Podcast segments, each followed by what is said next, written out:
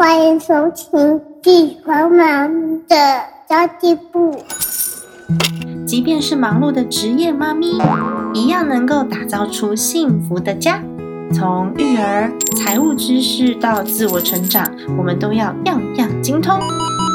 我是精算妈咪 Sandy Two，我会在这里透过自己自身经验的分享，以及访谈各个领域的专家达人，让你跟我一起打造属于我们自己的理想生活。Hello，大家好，我是陪你精算生活、创造理想人生的 Cindy Two。今天这期节目呢，要跟大家来聊一聊啊，我们的自我价值到底是来自于哪里的？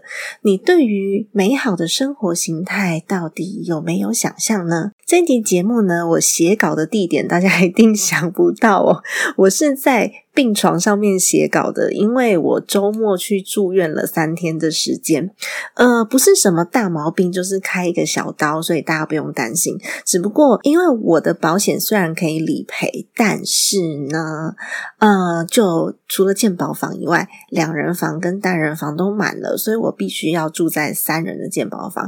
我左边有一位阿姨，右边有一位阿姨，然后我左边那位阿姨呢，她看起来是已经没有办法说话，所以。都要抽痰啊，灌营养素下去。然后她有很孝顺的小孩跟孙子，常常会来看她。那呃，右边那位阿姨呢，她是心脏开刀，伴随着她有在洗肾。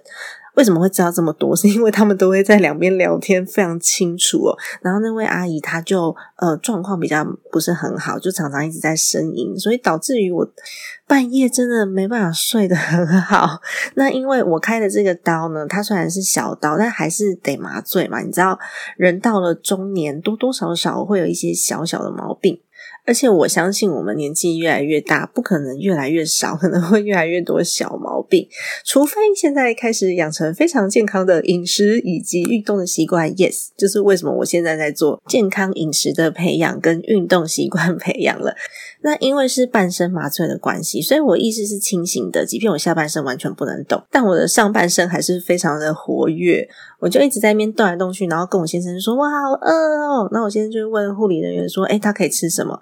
护理人员就说：“呃，其实已经不用忌口了，那法式大餐也可以哦。”这句话讲下去，我们两个就超兴奋的。法式大餐也可以。现在我们是要去买烤田螺吗？我们就在那边讨论菜单，讨论非常起劲。我先生就说：“好，我去买法国料理给你吃。”他就跑跑跑跑跑跑到医院地下室去买了一条法国面包上来。护理师笑死。好啦，总之呢，恢复的很好，大家不需要担心，也是小事情而已哦。但是我在等排刀的同时，就也没有什么事情做，所以我还是 写了稿子。今天这期节目呢，就是在这么特殊的情况之下撰写的。你的自我价值来自于哪里？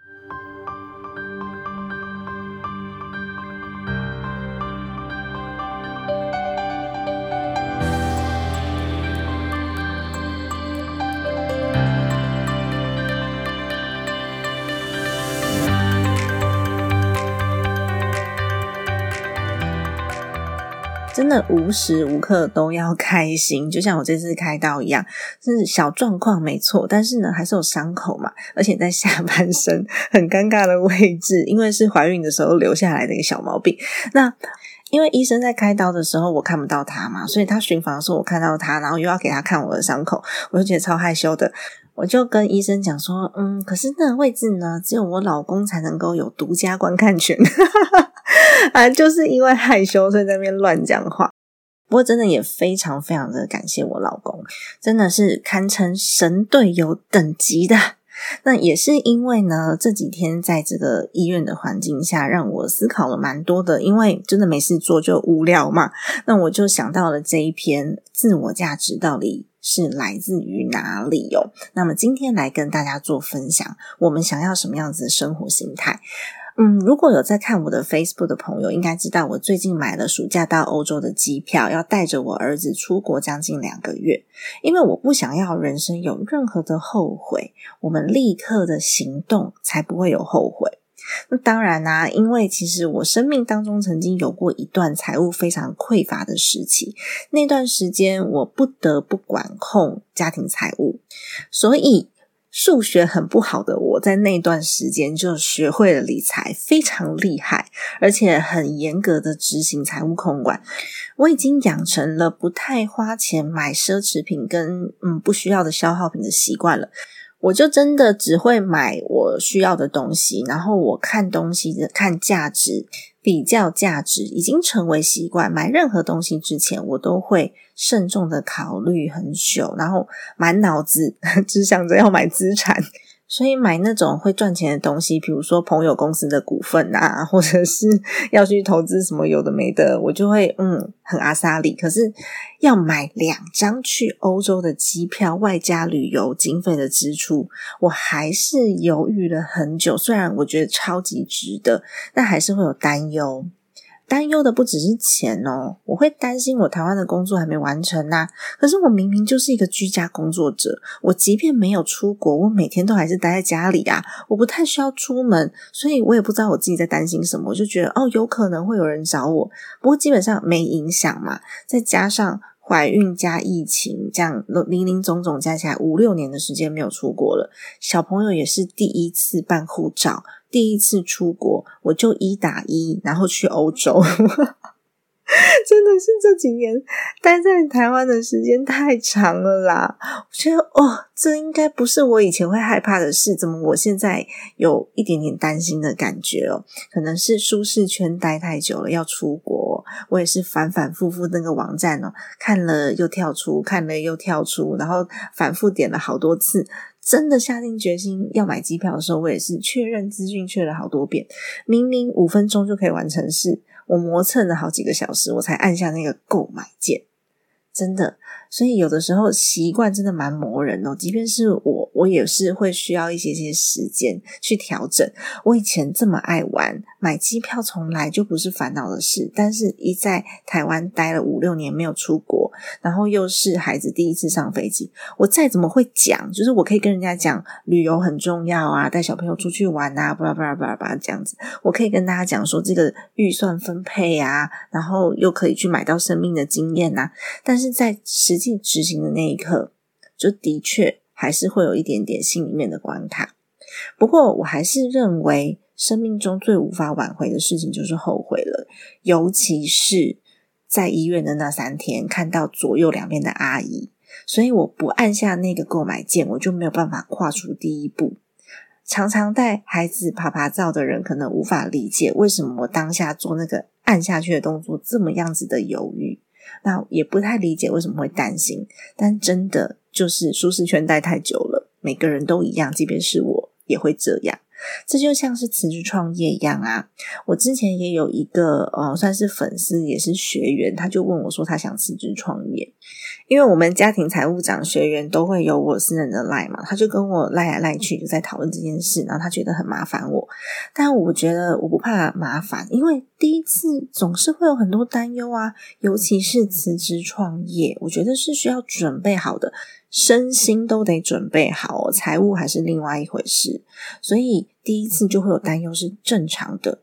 虽然有很多创业圈的前辈会来跟你说：“啊，这有什么难的啊？”但是那是因为那他们的舒适圈，这是他们的环境。你要这些前辈哦，去什么呃很厉害的上市贵公司去找一份工作，去当主管，还不见得他们会适应哦。所以每个人的环境不一样，头过身就过了。那只要我们不是一个害怕挑战的人，我们都可以养成新的习惯，然后有新的惯性，就像我刚刚讲的消费习惯一样哦。我这次机票一买，立刻就有人问我说：“啊，你怎么都在玩？根本就没有工作吧？”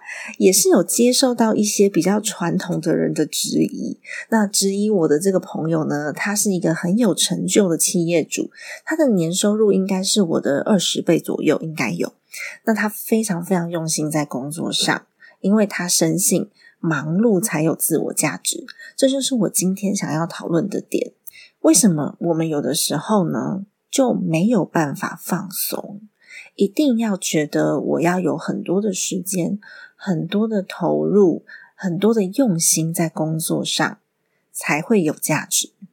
那只有在工作上投入越来越多的时间跟精力，才能获得更多的成就，进而得到自我认同跟别人的尊重。这样子的信念会让你没有办法放松。其实我并不是没有在工作，我是已经把工作融入生活了。就像我刚刚讲的，我这一篇的稿子是在病床上打的，可是我内心觉得我在工作吗？没有诶，我的内心并没有觉得哦，我好努力工作啊，我怎么生病了，我还需要做这件事？没有。所以对我来说，工作跟生活两个的区分，嗯，我没有把它分得很清楚，只有时间分配而已。就我分配到的时间是我休息的时间，我就休息。我这次呢，还发现了一个很好看的新的韩剧，在 Netflix 上面，叫做《离婚律师》，大家可以去看一下。现在好像才出了两集而已，也是这段时间发现的。因为我的休闲时间分配下去了嘛，还有陪小孩的时间分配下去的，我的运动时间、我的工作时间分配下去，我并不需要刻意的划清界限才能放松。而且我工作的时候其实并不是紧绷的状态，工作的时候也是蛮开心的状态哦。这就是每个人的认定不一样。不过我可以去理解为什么有这么多焦虑的人，因为我曾经也是这样。我会觉得我开会啊，我出差啊，我电话很多啊，我简讯很多，我 email 回不完呐，大家都在找我啊，做很多事情就会很有安全感。哦，我刚刚讲的是安全感哦，所以我那时候以高工时为傲，就是我做的事情越多，我越忙，我越加班，我就越觉得我是一个超努力的人，我就觉得我应该可以被看得起。一直到后来，诶，夫妻关系有点问题了，我才发现我好像追求错了东西。我不是想要让大家都开心吗？我不是想要让我的先生也很快乐，在我身边感觉很幸福吗？那我到底在干嘛呀？越追求越不快乐，那这样子的信念呢？我就在想说，到底来自于哪里？为什么我会这样想？为什么我放不开？那后来我发现，这样的信念可能来自于社会家庭的影响。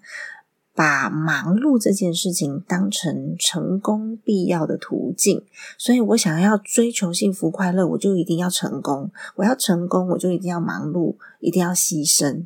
所以以前呢，即便我觉得，哎，我跟我先生之间需要更多的相处时间，不过我说出假日需要陪老公的时候，我心里面会有一点愧疚的感觉，好像我是对工作不负责任的人。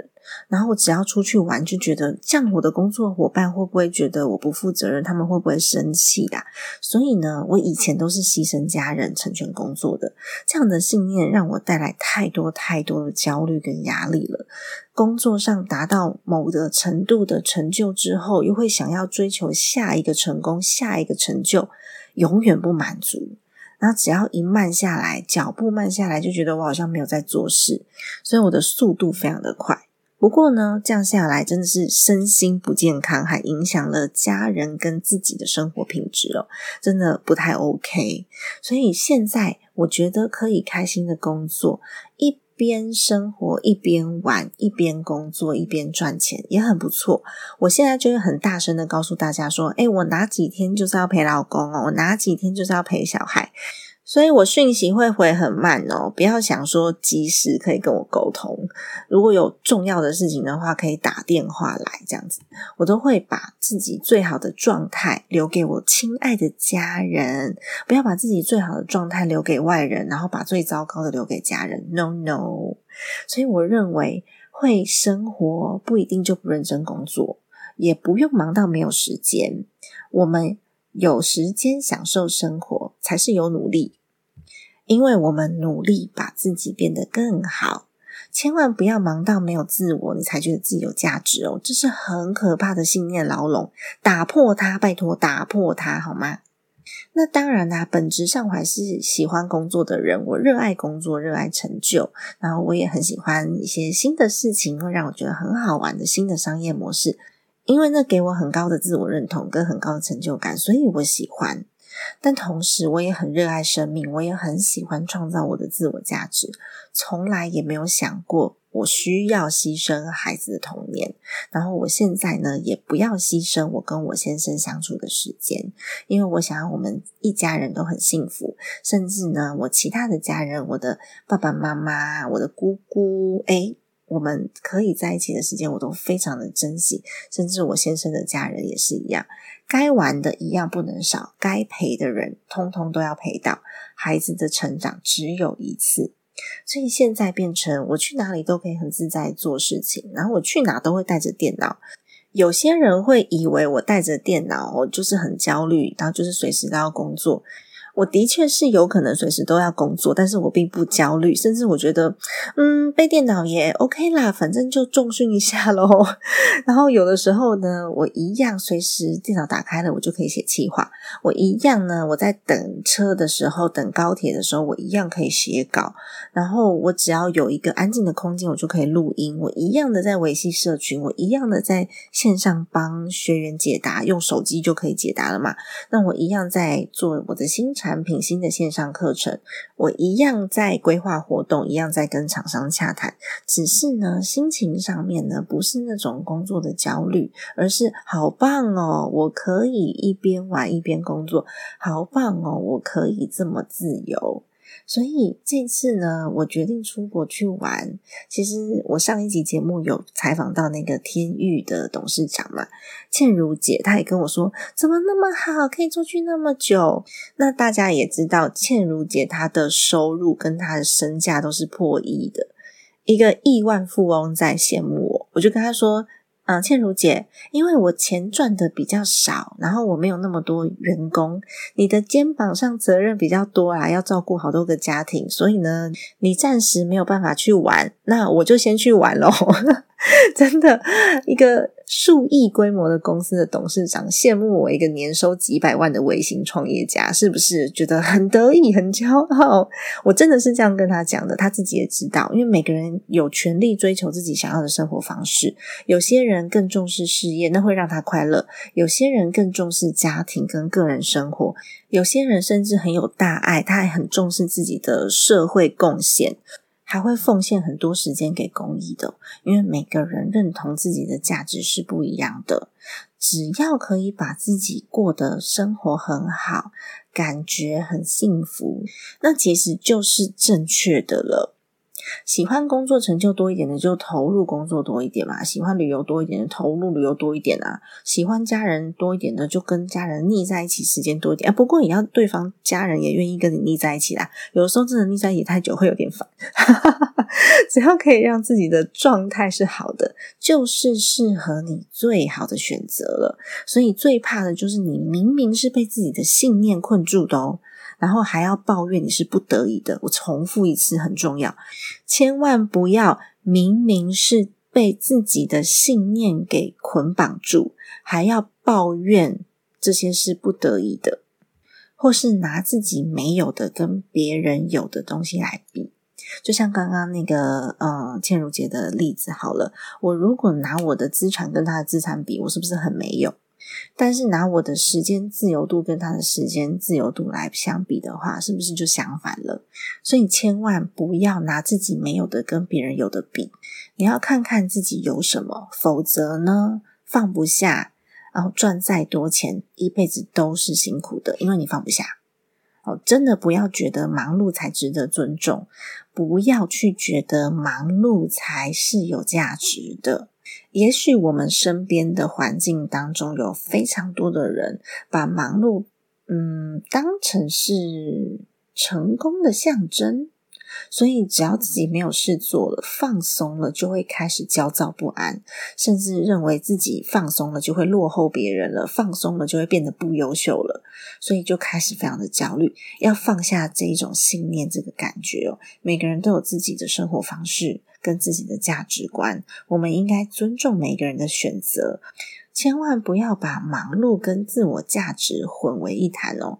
那当然，我们也非常的需要去学习调整自己的心态，不要因为工作或是生活中的压力，就让自己过度的焦虑跟紧张。焦虑跟紧张是一定会有的啦，千万不要过度。我们在察觉自己的情绪哦，察觉你自己是紧张、焦虑的时候，就可以开始调整了。否则呢，真的会牺牲自己的时间，牺牲自己的健康，然后什么东西都追求不到。我们要追求的是一个健康、快乐、丰富的人生。所以，当我们有所察觉，你发现，诶，我好像不太对劲的时候，我们就可以适当的放松了，去运动，去刻意的放烂，刻意的躺在床上什么都不想。甚至呢，听音乐啊，冥想啊，然后安排一场旅游啊，或是有些人他可能做菜会舒压，有些人整理房间会舒压的，都可以。你察觉自己的状况不对的时候，就去找可以让你放松的事情来做。那当然，我们也可以透过工作的管理来让自己更有效率，而不是尽可能不休息，好吗？苦劳绝对不等于功劳。再次，苦劳绝对不等于功劳。哦，不要把苦劳当成功劳，然后还在那边就想说：“哎，奇怪，大家怎么都看不见我的苦劳？我明明做了这么多，明明这么辛苦，为什么还是得不到一点掌声或是肯定？那就是因为你做的事情都是苦劳。我们应该要去看到的是结果。那。你会发现有一些做事特别有效率的人，诶，他可能啪啪啪三两下就做完了，然后他就去玩了。这种就是有效率。那但是很辛苦的人还是一样的辛苦，所以我们要去重新审视一下自己的价值观，内评估一下我追求的成功跟我追求的幸福，它到底是什么样子的样貌？我每天过什么样的生活？我的心灵应该是什么样子的状态？而且一定要朝着符合你自己想的那一种生活方式前进哦！不要去追求社会价值期待给你的框架，那种生活方式会很痛苦。即便大家都看你很成功，但是你就是很痛苦。给你再多的掌声，你都是痛苦啦。所以这种成就不是我们要的哦。我们要的是让我自己可以很舒服过生活的。那的确有很多人，他们不懂得分配时间。不会好好生活，那是对方的问题。你不用因为自己过得比较好而有罪恶感。这句话我也觉得好重要哦。不用因为自己过得比较好而感到罪恶。你懂得放松，你懂得规划自己，你懂得适可而止，去追求刚刚好的财富、刚刚好的生活就好了。你懂得不要苛刻自己。这些都是对的啊！千万不要因为自己过得比较好，就觉得啊，那大家都这么辛苦，我过得这么好，是不是我好像真的太轻松了？不用感到有罪恶感，也不用因为这样就把别人的猴子背到自己身上哦。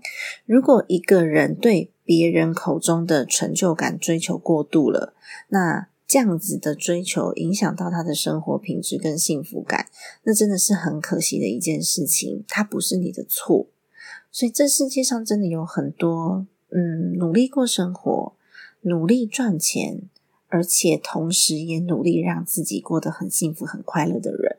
我们在理财就是为了要快乐的过生活啊，不然的话我们那么辛苦理财干嘛？对吧？花那么多时间，又要做预算，然后又要分配，然后又要投资，到底在干嘛呢？为了就是要快乐生活喽。所以，如果你也想要跟我一起学习如何理财过好生活的话，欢迎大家一起加入家庭理财入门课。最近呢，因为有三人揪团方案，所以好多人都是揪两个朋友，然后就三个人一起参加的。非常的谢谢大家。每次看到学员数上升，我都会突然之间又油然而生很多的责任感。所以最近呢，应该在那个学员群组里面呢，会有一些动作来跟大家做分享。希望大家都可以透过理财解除自己的焦虑，把基础打好，然后我们就可以越来越幸福，一起让我们的财务安全、心灵自由哦。希望大家都可以好好生活，好好理财，好好赚钱，好好投资，好好一起玩。如果你也想要参与三个人揪团一起来上理财入门课的这个方案的话呢，你不需要一个人付三个人的学费，你只需要主揪先去点那个三人团购的方案，然后付你自己的学费，你就会拿到一组连接，再把这个连接贴给另外两个人，各自付自己的学费。三个人都完成了之后，课堂就会开通喽，是不是？这系统超级方便的，那提供这个资讯给大家。